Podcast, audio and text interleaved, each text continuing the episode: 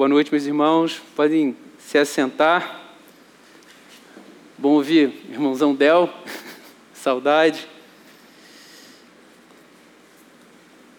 Bom, para aqueles que nos visitam, nós estamos em meio à nossa série de mensagens no Evangelho de Marcos.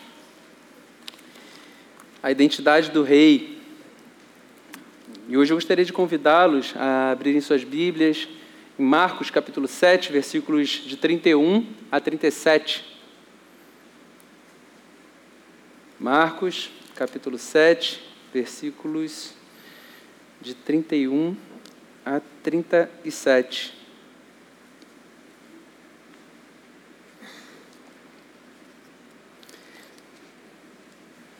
Diz assim a palavra do Senhor. De novo, Jesus se retirou das terras de Tiro e foi por Sidom até o mar da Galiléia, através do território de Decápolis. Então lhe trouxeram um surdo e gago e lhe suplicaram que impusesse as mãos sobre ele. Jesus, tirando-o da multidão à parte, pôs os dedos nos ouvidos dele. Depois, cuspindo, aplicou saliva na língua do homem. Então, erguendo os olhos ao céu, suspirou e disse: Efatá, que quer dizer abra-se. E logo os ouvidos do homem se abriram e o empecilho da língua se soltou, e ele falava sem dificuldade. Jesus lhes ordenou que não contassem isso a ninguém, porém, quanto mais recomendava, tanto mais eles o divulgavam. Ficavam muito admirados, dizendo: tudo ele tem feito muito bem, faz até os surdos ouvirem e os mudos falarem. Até aí, vamos fechar nossos olhos, vamos falar com o Senhor, pedir que Ele nos abençoe e fale conosco através da Sua palavra.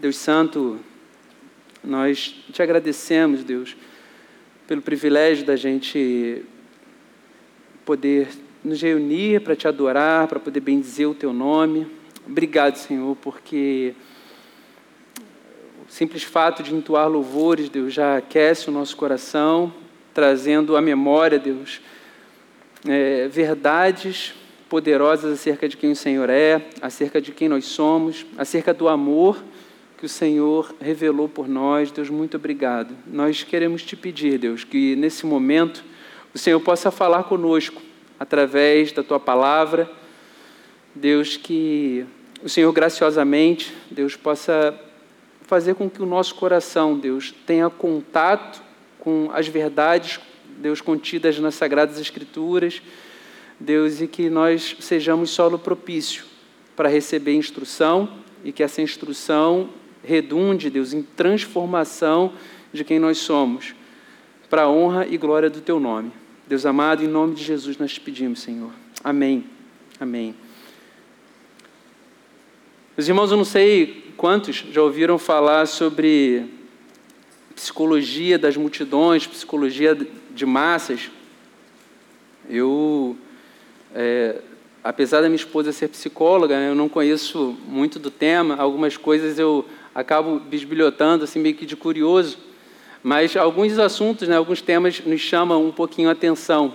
E dentre eles, é, esse, né, fala um pouquinho sobre isso, sobre psicologia de massa ela é um ramo né, do estudo da psicologia social que fala, trata as multidões como se fossem uma entidade, um ser com vida própria. E então, sendo assim, é possível né, analisar o comportamento da multidão como se fosse uma pessoa.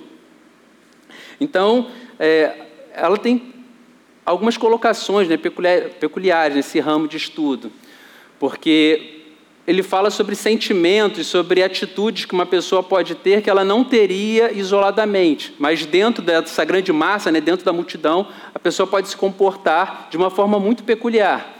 E esse ramo né, de estudo tende a explicar, né, dar algumas explicações sobre isso.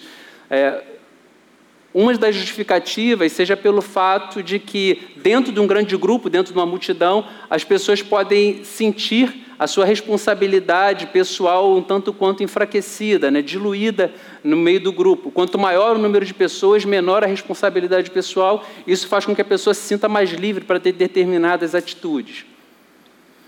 Mas fato é que a gente percebe que o ser humano ele gosta dessa coisa de estar envolvido né, num, num grande evento, numa grande realização, num movimento que envolva muitas pessoas, essa ideia de grandiosidade né, exerce uma certa sedução no coração humano. E dentro né, desse, dessa ideia né, de psicologia de massas, psicologia de multidões, né, Freud, que é muito conhecido, né, apesar né, de muitos de nós não estarmos tão familiarizados né, com o estudo de psicologia, Freud, né, que é o pai da psicanálise, ele falou algumas coisas muito interessantes. Ele diz que é, dentro das multidões as pessoas podem experimentar é, ir de um extremo a outro de forma muito rápida. Então, algo que é uma simples suspeita pode se transformar rapidamente numa certeza irrefutável dentro da multidão, dentro do grupo. Uma pequena semente de antipatia pode se transformar em ódio selvagem, de uma hora para outra, num grupo muito grande. Pessoas podem ser impulsionadas a fazerem coisas que elas não fariam, não pertencem ao perfil daquela pessoa, mas elas podem fazer por estarem dentro de um grupo. E ele fala que para que você consiga influenciar uma multidão, nem sempre você precisa ter é, argumentação muito lógica e coerente, basta simplesmente que você é, crie coisas com bastante intensidade, repita insistentemente, e as pessoas tenderão a abraçar aquilo que esse influenciador está dizendo. Isso é muito interessante porque ele fala sobre isso é, no final do século XIX, início do século XX, e quando a gente olha, por exemplo, os nossos dias, a gente percebe que existe muito de verdade nessa alegação. Porque algumas dessas constatações, né, que antes a gente ia construindo lentamente, né, a partir de análise, a partir de observação, e a gente, é, como a gente costuma dizer, ruminando né, algumas ideias, dentro da multidão, elas ganham uma velocidade muito grande. Quando a gente pensa, então, nas mídias sociais, é, a gente percebe que isso se dá de forma ainda mais é, exponencial. Porque quando Freud e alguns outros estudiosos teóricos da área, dessa área de pensamento eles falaram sobre isso, não existia ainda o fenômeno da internet.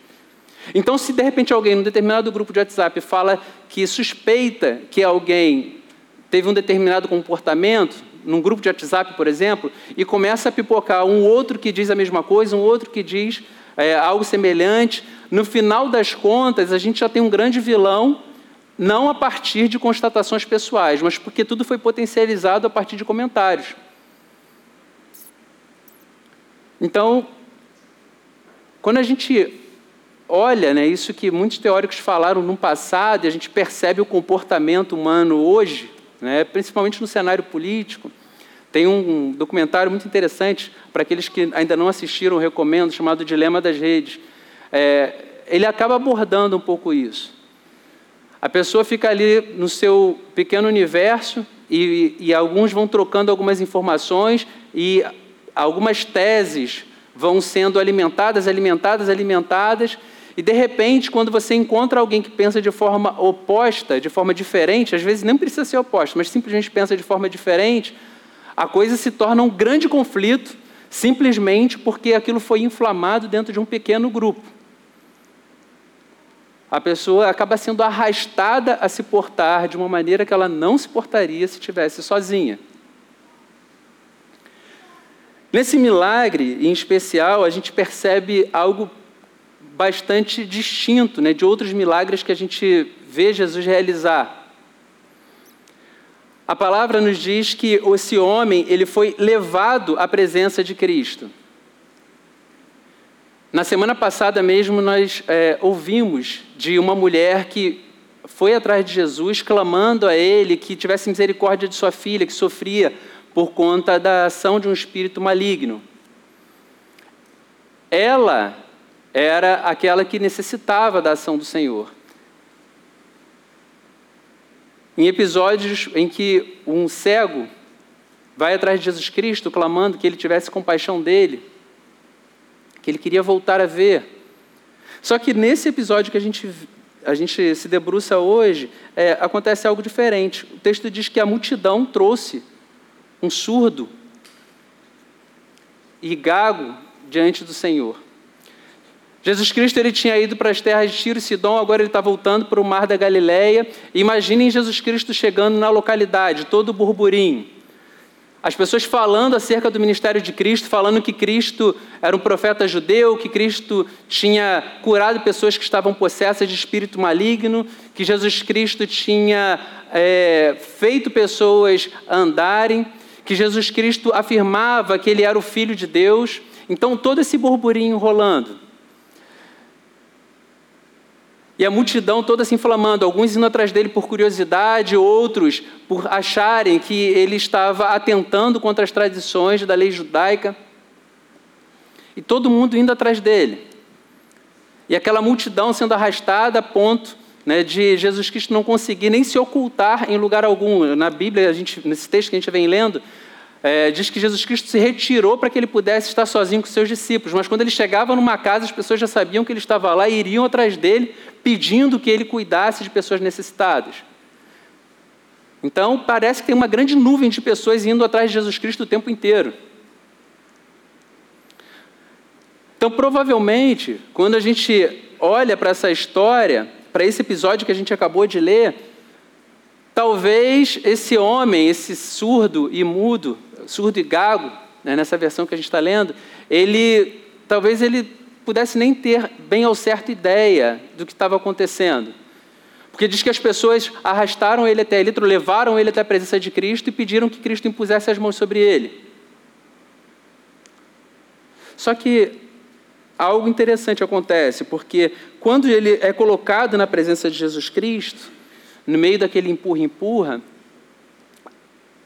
é interessante que a gente faça o exercício de se pensar como seria estar na posição daquele surdo e gago naquele momento.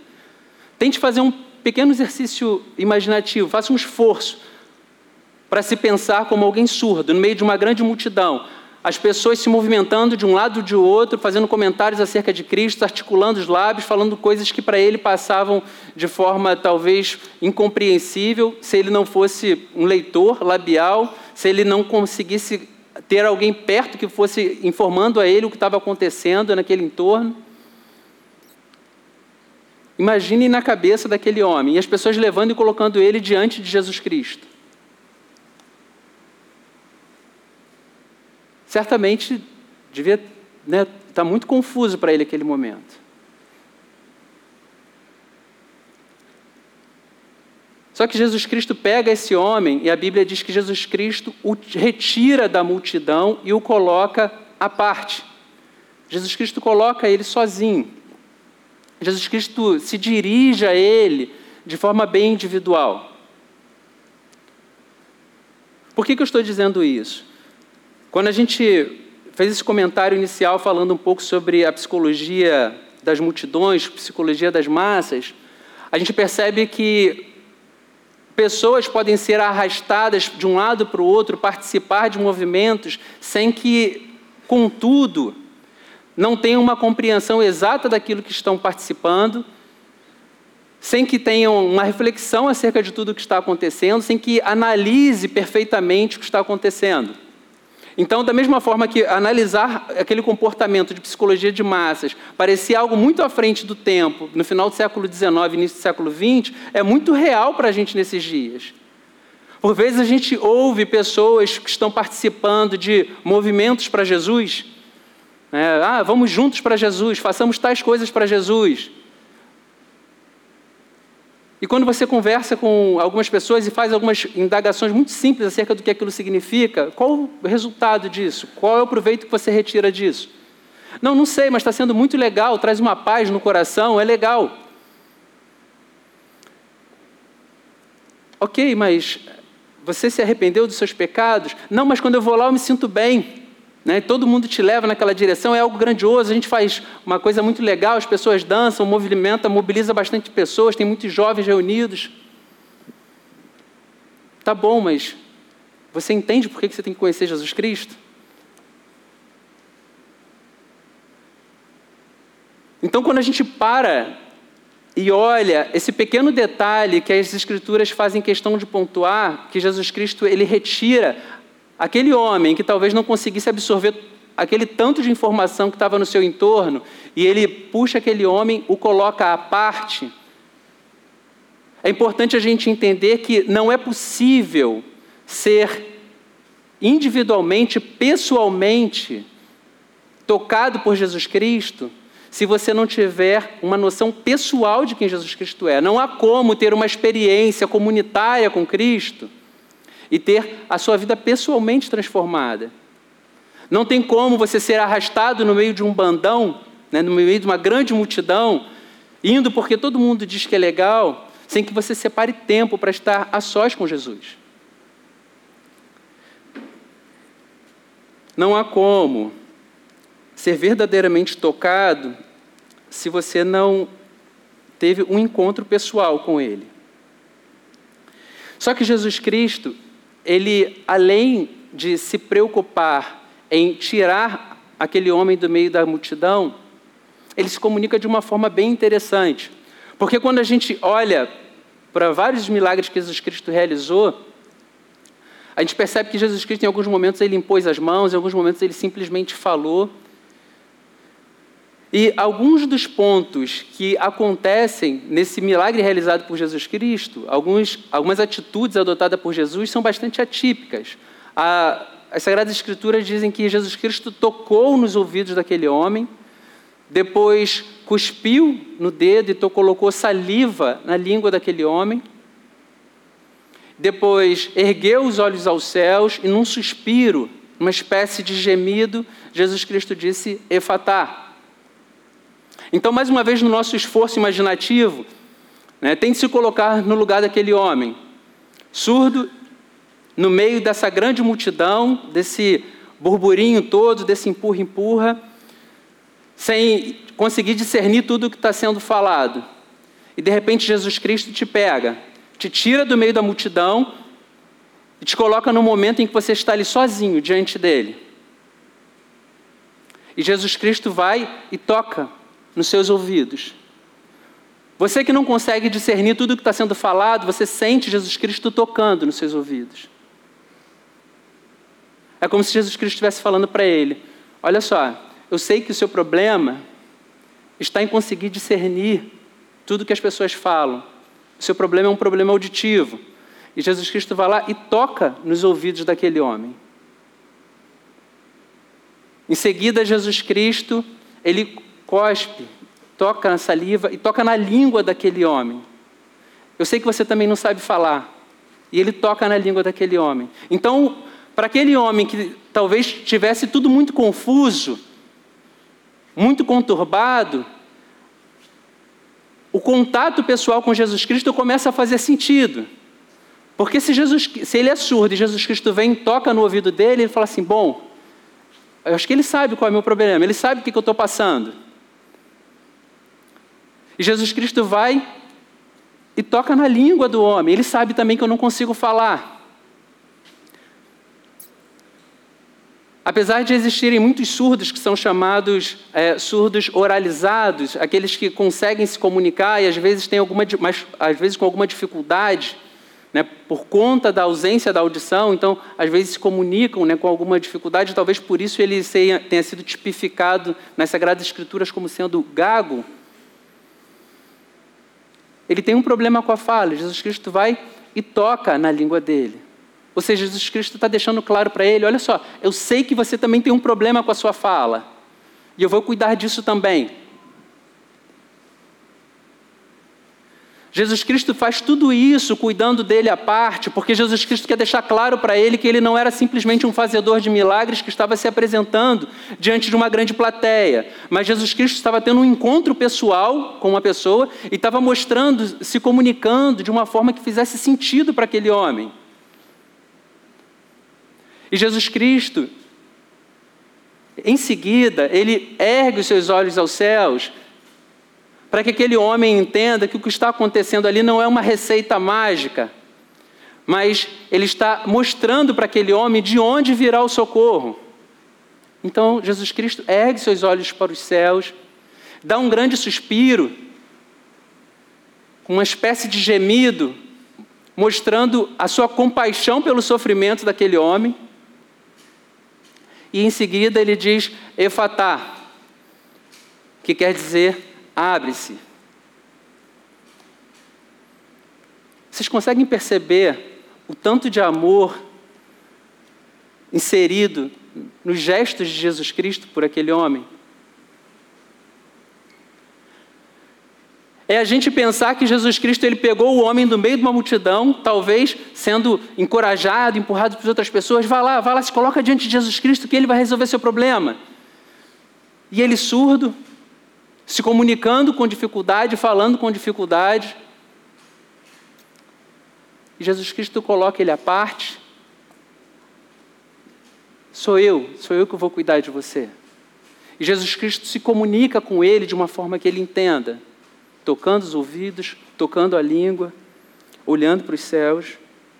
É como se Jesus Cristo tivesse diante daquele homem, fazendo uma pregação dramatizada, mostrando para ele o cuidado que ele dispensaria para aquele homem surdo e gago e de onde viria o socorro. Então, quando a gente começa a pensar sobre a forma como Deus, como Jesus Cristo, amorosamente cuidou daquele homem, nosso coração deve ficar encorajado por saber que essa foi a forma que Jesus Cristo se comunicou com aquele homem. Mas a imutabilidade do amor do Senhor Jesus Cristo nos faz confiar na certeza de que, da mesma forma como Jesus Cristo se dirigiu àquele homem de maneira que fosse compreensível para ele, nós só estamos aqui porque nós fomos alcançados pelo mesmo tipo de amor e cuidado de Jesus Cristo.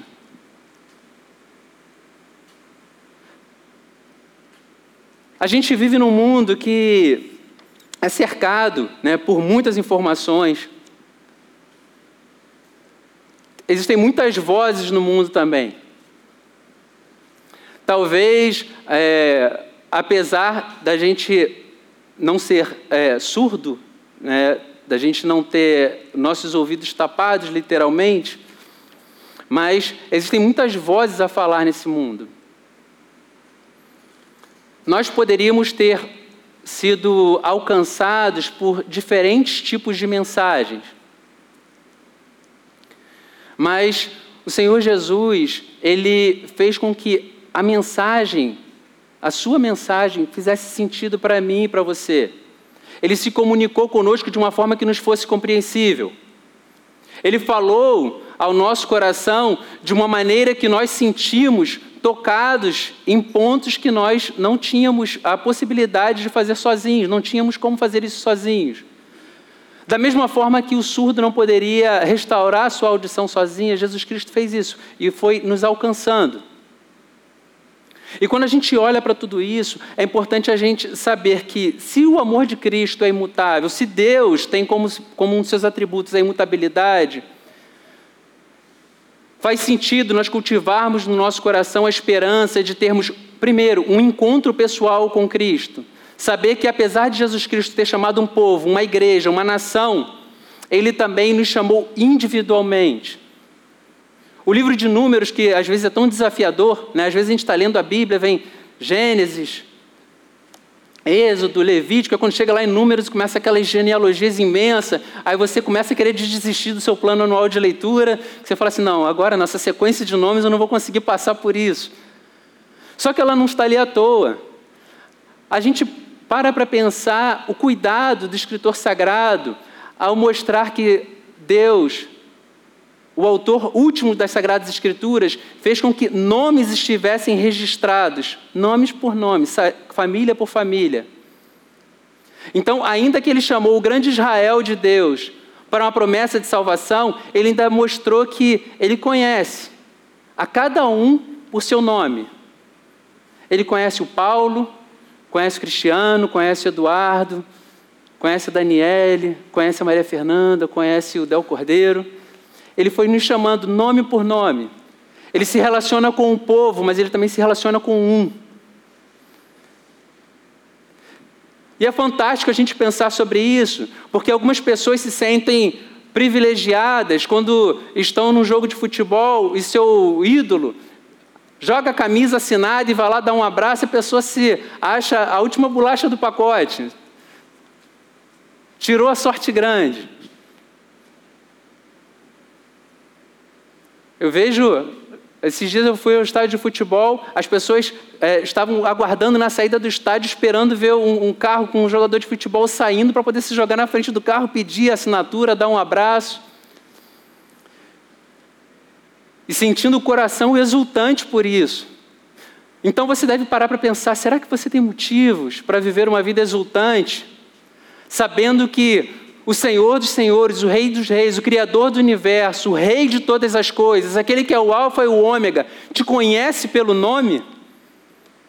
Aquele que estabeleceu uma história de amor, um relacionamento de amor contigo a ponto de fazer com que você tomasse consciência do seu pecado, se arrependesse deles e buscasse a salvação no seu filho. Será que você tem motivos para viver uma vida exultante? Será que você tem motivos para viver uma vida exultante, sabendo que esse mesmo Deus, ele não só estabeleceu uma relação de amor contigo, mas ainda deixou no livro, no livro sagrado, várias promessas para que você jamais esquecesse desse amor? Na semana passada nós citamos um livro do John Bonnie que ele passa boa parte né, do, do texto falando sobre a certeza que nós podemos ter do amor de Cristo. Cristo dizendo: de maneira nenhuma lançarei fora. No texto ele fala que, no, o John Bunyan, é, é, discorrendo sobre esse texto, ele fala que Cristo, ele sabendo que nós, o quanto nós somos criativos em criar argumentos para poder justificar motivos para Deus nos abandonar, ele diz: de maneira nenhuma lançarei fora. De maneira nenhuma lançarei fora. Então Cristo faz promessas de provisão, faz promessas de cuidado, faz promessas de sustento na, na enfermidade. Então, várias promessas. É, Trata-se de uma carta de amor escrita para o seu povo. Então você deve se perguntar: será que nós temos motivos para viver uma vida exultante? Então, sabendo que Jesus Cristo, Ele te tirou do povo, te tirou da multidão, para também se relacionar contigo como um. Além disso, nós temos a certeza de que nós podemos ter a nossa vida individualmente tocada pelo Senhor. Da mesma forma como aquele homem foi tocado por Jesus Cristo e teve as suas necessidades supridas, nós também podemos ter a nossa história tocada pelo Senhor. Nós nos relacionamos com um Deus pessoal. O Deus cristão é um Deus pessoal, ele não é uma energia difusa, incompreensível, mas ele se revelou na história, pessoalmente. Por fim, Jesus Cristo, ele, após tocar nos ouvidos do homem, após cuspir no dedo, molhar com saliva, tocar na língua, olhar para os céus e suspirar profundamente, ele diz efatá. Ao dizer aquela palavra que significa abra-se, aquele homem ele teve acesso a, a uma percepção que antes ele não possuía. Ele voltou a ter uma faculdade que antes ele não tinha. Ele teve a capacidade de ouvir. Semelhantemente, nós podemos estar certos que, em alguns aspectos, o ministério de Cristo consiste em fazer isso na nossa vida. Em milagrosamente nos levar a perceber coisas que sozinhos nós não perceberíamos. Quando a gente olha para toda a criação e percebe que, de forma muito evidente, aponta para a intencionalidade, existe uma organização lógica nas coisas criadas. A gente vê estudiosos falando sobre ecossistemas, sobre a organização do cosmos, quem, a astronomia, sobre sistemas solares. Então a gente percebe que existe uma organização em todas as coisas. Só que Ainda assim, existem aqueles que têm fé suficiente para dizer que o acaso estabeleceu toda essa ordem.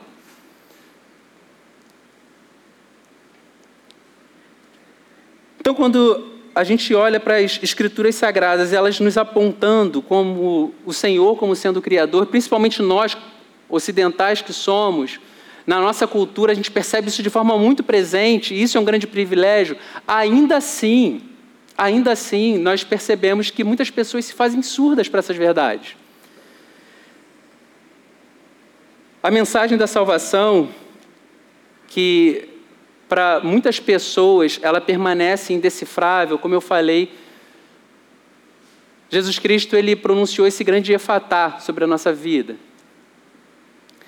E num determinado momento, a gente teve os ouvidos destampados. Essa mensagem de salvação, ela tornou, tomou a forma de música para os nossos ouvidos. Então não há como a gente olhar para a mensagem das Sagradas Escrituras. E hoje eu estava conversando sobre isso rapidamente com alguns irmãos, e a gente estava falando sobre um breve panorama né, de toda a narrativa das Sagradas Escrituras, de forma muito resumida, sobre a história da salvação.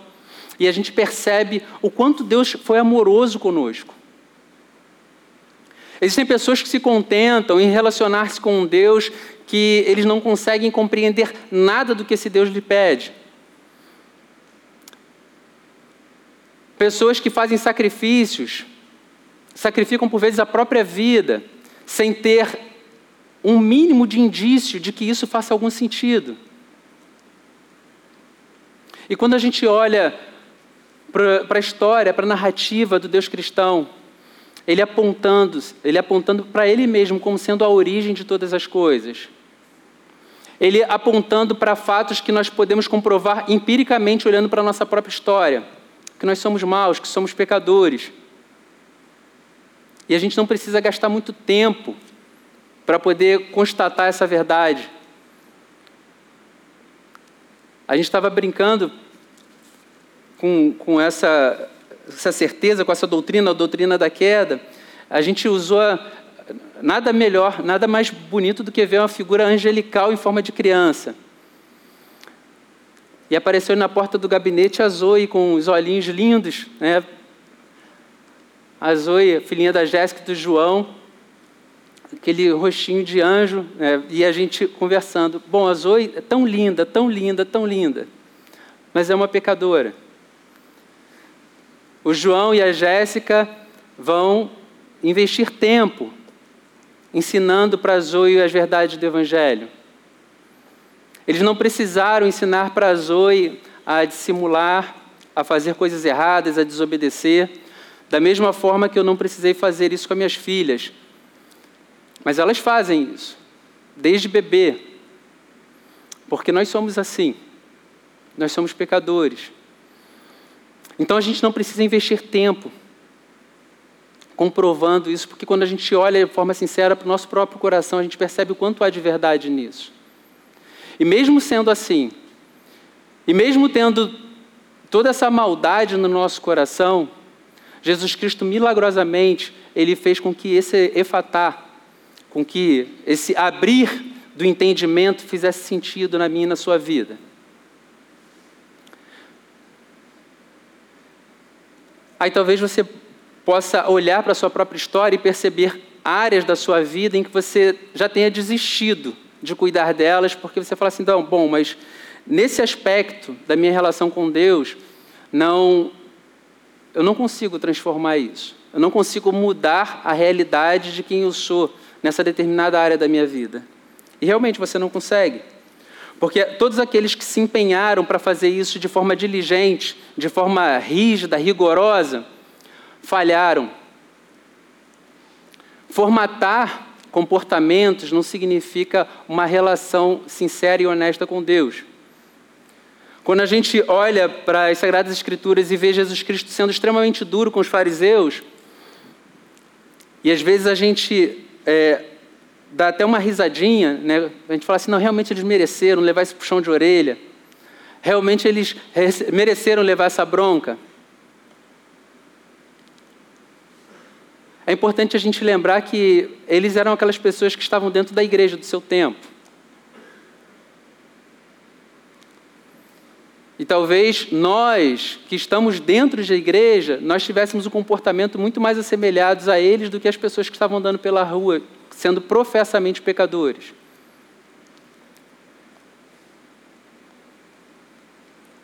Então, é importante que nós saibamos que, mesmo sendo essas pessoas com áreas difíceis da vida de serem tratadas, o cuidado do Senhor, ele pode mudar todas as coisas simplesmente pelo seu querer. Não a partir da nossa do nosso empenho, da nossa diligência em formatar comportamento.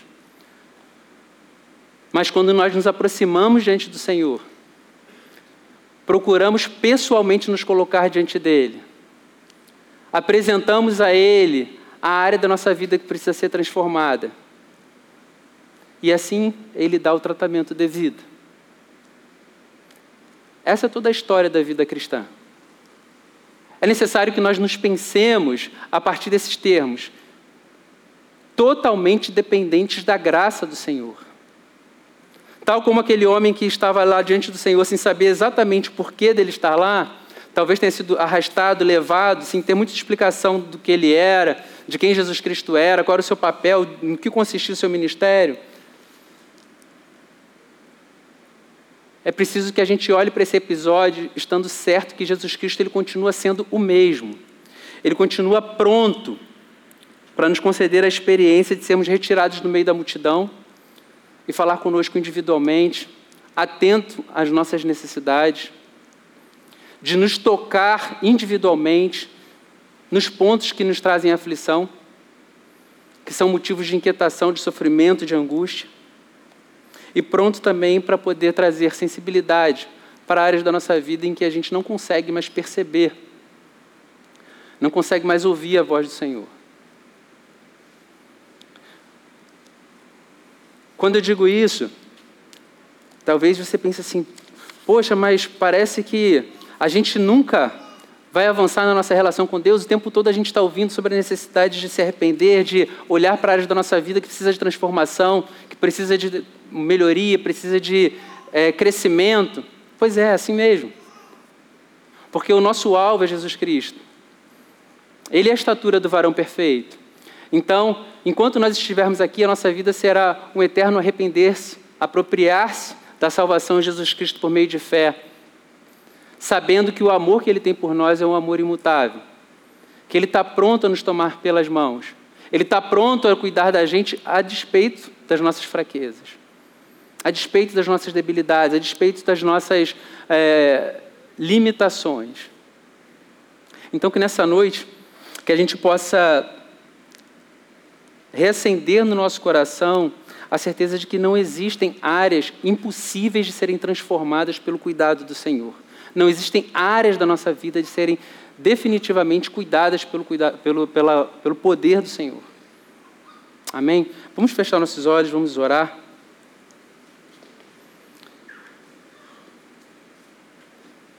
Deus amado, nós te agradecemos porque o Senhor se revelou não como simplesmente um Deus que nos trata de forma anônima, sem saber exatamente quem somos, mas episódios como esse, em que o Senhor não simplesmente dispensou o poder, realizou milagre e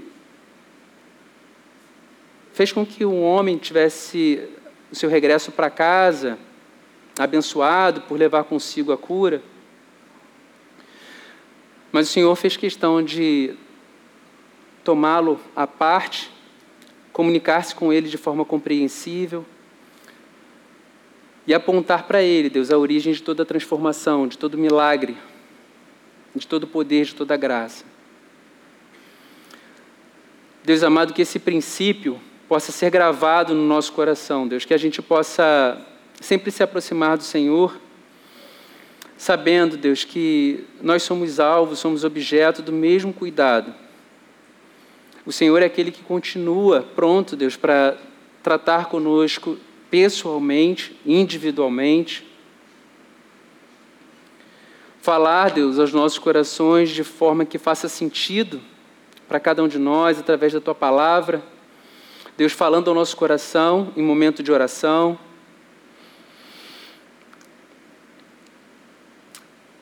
E Deus amado trazendo cura para aspectos da nossa vida que demandam uma atenção especial do teu cuidado. Deus Santo, que nós possamos viver, Senhor, com o coração quedado aos teus pés, reconhecendo, Deus, a nossa dependência do teu amor e bondade, e confiados, Deus, nesse mesmo amor, que nós possamos ser inflamados a compartilhar desse privilégio com outras pessoas. Em nome de Jesus Cristo, Deus, nós choramos. Amém, Senhor.